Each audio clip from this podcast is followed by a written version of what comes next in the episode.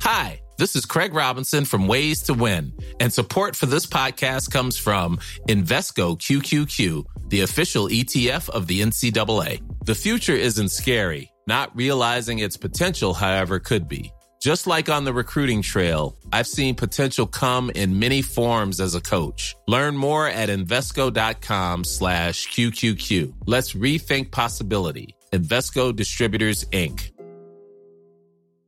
Ever catch yourself eating the same flavorless dinner three days in a row?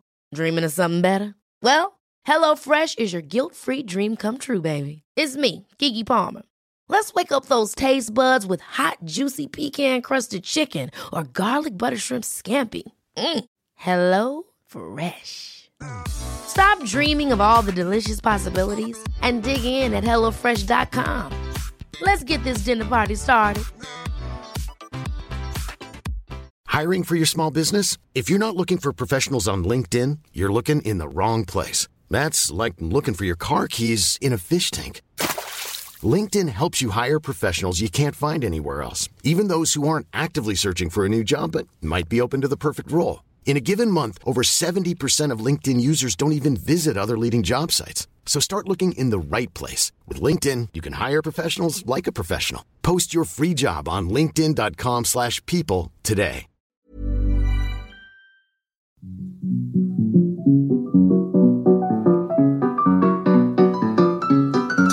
Bienvenido a un episodio más de Cómete al Enarme, el podcast en donde platicamos de forma rápida y detallada lo esencial para el nacional, en todo momento y en cualquier lugar.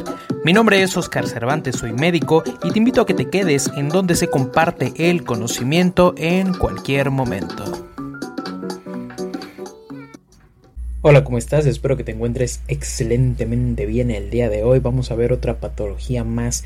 En este caso, seguimos con pediatría, porque acuérdate que pediatría es un mundo, pediatría es muy importante. En el NARM 2020 fue sumamente importante. Si no te lo supiste, si no dominaste algunos temas, posiblemente no te fue como tú esperabas, o tal vez sí, no lo sé, puede ser.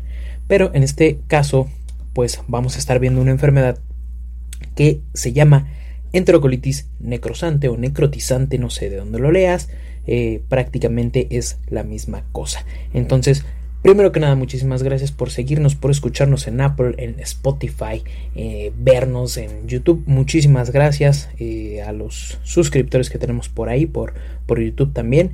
Y pues también tenemos el video, por si estás escuchando este podcast en alguna de las plataformas de tu gusto, pues también te invito a que también puedas ver el video a modo de pizarra que tenemos en eh, YouTube. Entonces, eh, vamos a empezar como tal eh, por la definición.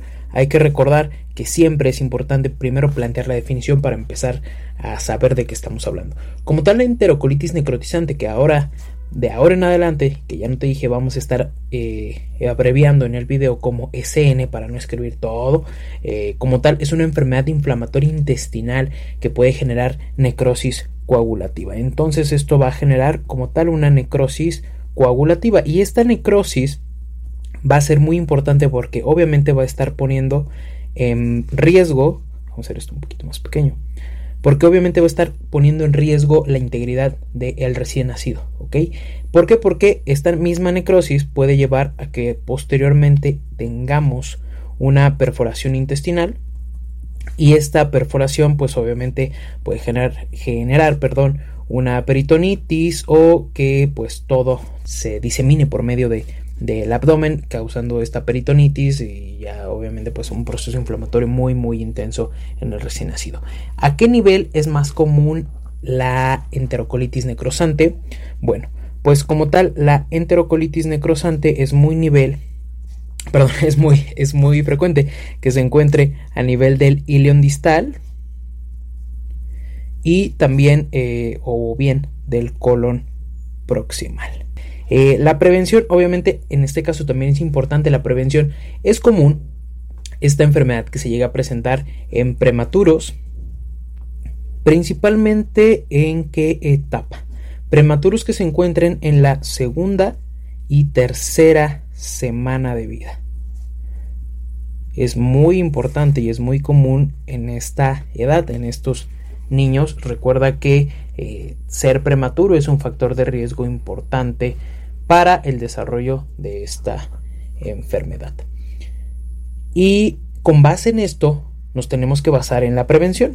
Si nosotros nos basamos en la prevención, la GPC marca que para prevenir esta enfermedad es importante el ayuno cuando se tienen algún síntoma gastrointestinal principalmente, que se dé oportuna y adecuadamente la administración de líquidos, pero también mencionan que se ha evidenciado la administración de probióticos en menores de 32 semanas de, gestación, o sea que sean prematuros obviamente.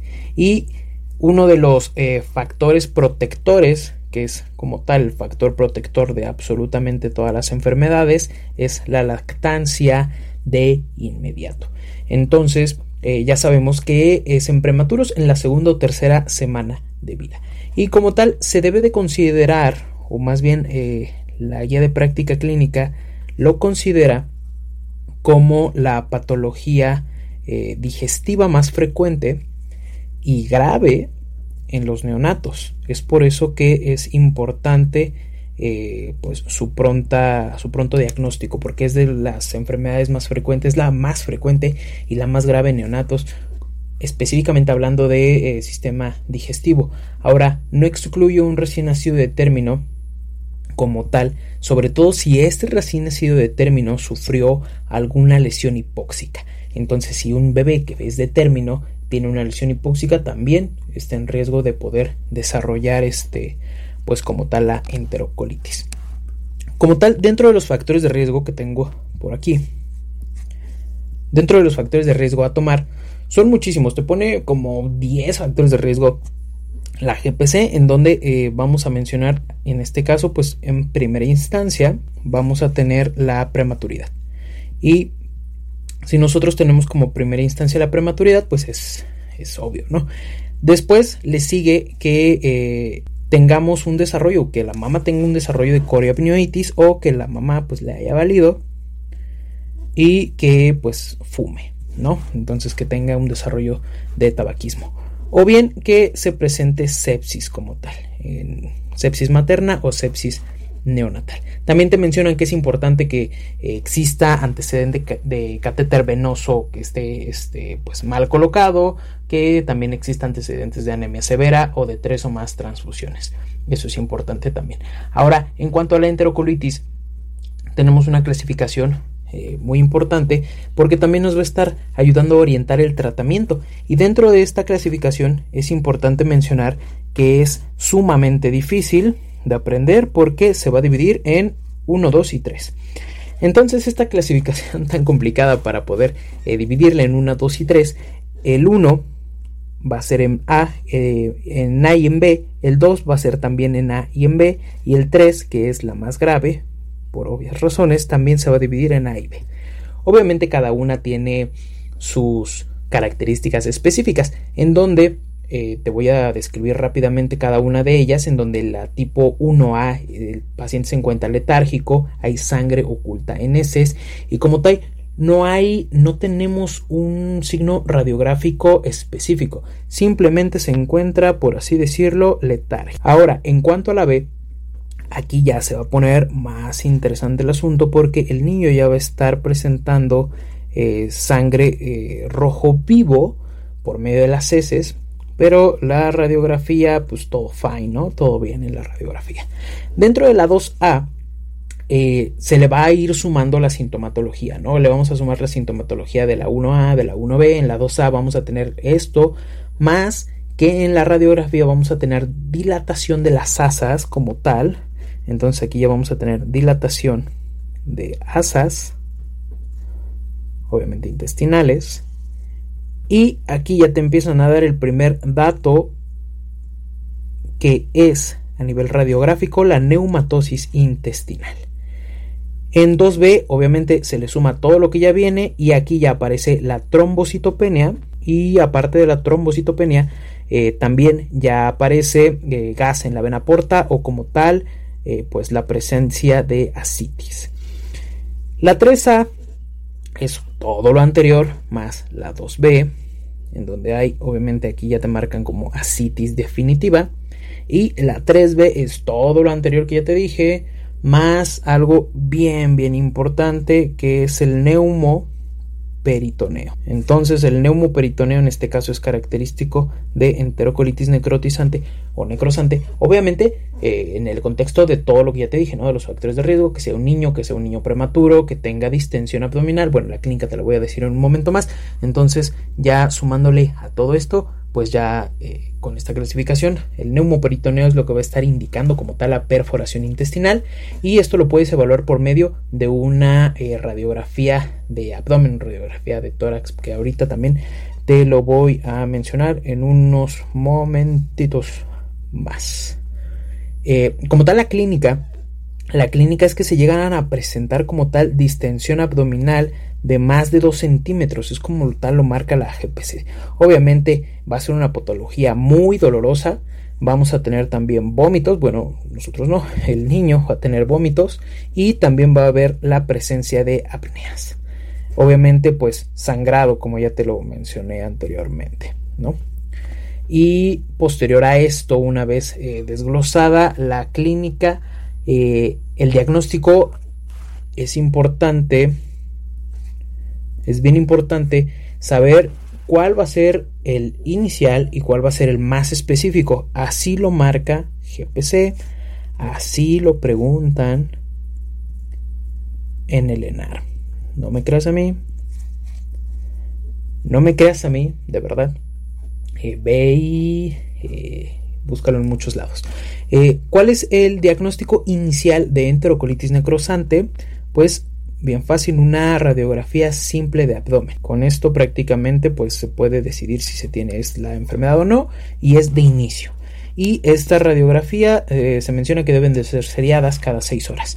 Y el, diagnóstico específico mencionan que el ultrasonido eh, simple de abdomen, obviamente, tiene una especificidad del 90%.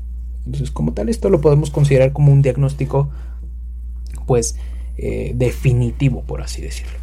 Ahora, en cuanto al tratamiento, bueno, pues el tratamiento va a estar eh, dependiendo, como te decía, de la escala antes mencionada, que creo que no te dije el nombre. La escala antes mencionada, que ya vimos específicamente, es la escala de Bell. Entonces, la escala de Bell, que la puedes asociar también ahí con una campanita, en donde ya tenemos esta escalita también en Instagram. Hay un hay un dibujito muy, muy padre de la doctora Beira que lo puedes estar eh, checando. Y como tal, el tratamiento de inicio va a depender de esta escala, de la clasificación de Bell o de la escala de Bell y del estado hemodinámico del recién nacido. Entonces, si nosotros tenemos un estado hemodinámico estable o eh, más o menos, o que el niño de plano llega estuporoso, eh, que llega eh, prácticamente en coma, pues debemos de hacer eh, por obvias razones según a esta escala lo que nos corresponde. Entonces, en el caso de que se presente en, recuerda que es 1, 2 y 3 y cada uno se divide en A y B, en donde la 3 la vamos a dividir en 3A y 3B. Entonces, eh, ¿qué está indicado en, este, en esta cuestión? En la 1A, pues está indicado que se realice obviamente ayuno y antibióticos eh, el esquema antibiótico debe de ser eh, recomendado por tres días. El ayuno eh, también es importante si tenemos una escala de Bell de 2 y también vamos a tener antibióticos, vamos a estar dando antibióticos en este caso ya un poquito más extendidos por 14 días. Ahora, ya cuando estamos hablando de la escala 3 y 3A y 3B, obviamente ya va a estar comprometido el estado hemodinámico del paciente. En este caso, ya se van a considerar eh, la resucitación con, un esquema de líquidos y obviamente eh, la asistencia respiratoria, que es principalmente eso. En primera instancia es la asistencia respiratoria, siempre recuerda las guías ACLS, ATLS, BLS, el PALS y en la 3 B, pues eh, se considera como tal que lo debes de estabilizar primero. Si te lo llegan a preguntar, ves que un niño tiene neumoperitoneo y te dicen qué es lo primero que debo de hacer, bueno, primero lo debes de estabilizar hemodinámicamente. Y posterior a esto, obviamente, el niño ya requiere cirugía, como tal, un, un manejo, este, pues por el cirujano pediatra. Dentro del antibiótico que maneja la GPC, que es el antibiótico empírico, mencionan que el de mejor efectividad metronidazol y ya por último pues obviamente te dicen que el dolor no el dolor es muy importante en esta enfermedad en donde vamos a tener un manejo del dolor como tal pues la GPC maneja que con morfina pero pues eso eh, ya no es eh, directamente algo que le atañe al médico general sin embargo lo debes de saber eso ya lo maneja un especialista o como tal ya alguien más este, especializado en la etapa de dolor. Por ejemplo un anestesiólogo también te mencionan que es un eh, que debes de utilizar fentanil Obviamente pues esto ya es como previo a la cirugía. Pero eso es lo que debes de conocer como tal tú como un médico general sustentante que sabe muchísimo que va a aplicar el enarme. Entonces eh, sería todo por mi parte en esta ocasión. Te agradezco muchísimo el tiempo eh, que me diste, eh, la oportunidad de estar escuchando este podcast y este video podcast también. Te lo agradezco muchísimo. Te mando un fuerte abrazo. Cuídate mucho, por favor y nos estamos viendo en la próxima semana. Adiós. Hi, I'm Daniel, founder of Pretty Litter. Did you know cats tend to hide symptoms of sickness and pain? I learned this the hard way after losing my cat, Gingy. So I created Pretty Litter, a health monitoring litter that helps detect early signs of illness by changing colors, saving you money and potentially your cat's life. Pretty Litter is veterinarian developed, and it's the easiest way to keep tabs on your fur baby's health right at home. Go to prettylitter.com and use code ACAST for 20% off your first order and a free cat toy. Terms and conditions apply. See site for details.